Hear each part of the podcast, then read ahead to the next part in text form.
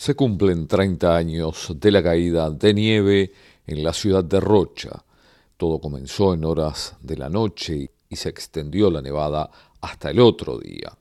Las sierras de Rocha quedaron cubiertas por la nieve.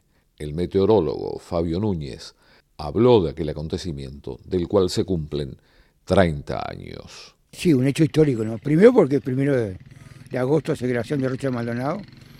Y bueno, fue una, una noche que nadie pensaba, porque no estaba previsto que pasara eso. Y bueno, se dio uno de los días más fríos de, los últimos 30 años, ¿no?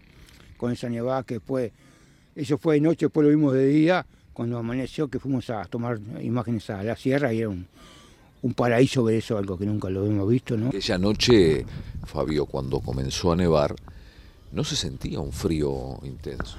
Bueno, generalmente en la nevada, eh, Gerardo, igual que la helada, vamos a ver una comparación.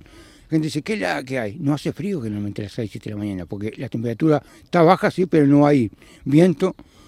Puede estar despejado, que generalmente la nevada se va con algunas nubes, como un nimbo o, como los potentes de, corta duración. ¿Te acuerdas de la temperatura de aquella noche? Yo no me acuerdo, pero creo que 0,8 o 1 grado bajo cero se dio.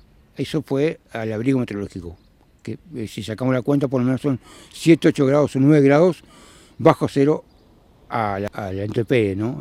a, 5 centímetros sobre cepe, como decimos nosotros. Si hay más altura, como fue en la sierra, se da mucho más todavía. Era el meteorólogo de Inumet, Fabio Núñez.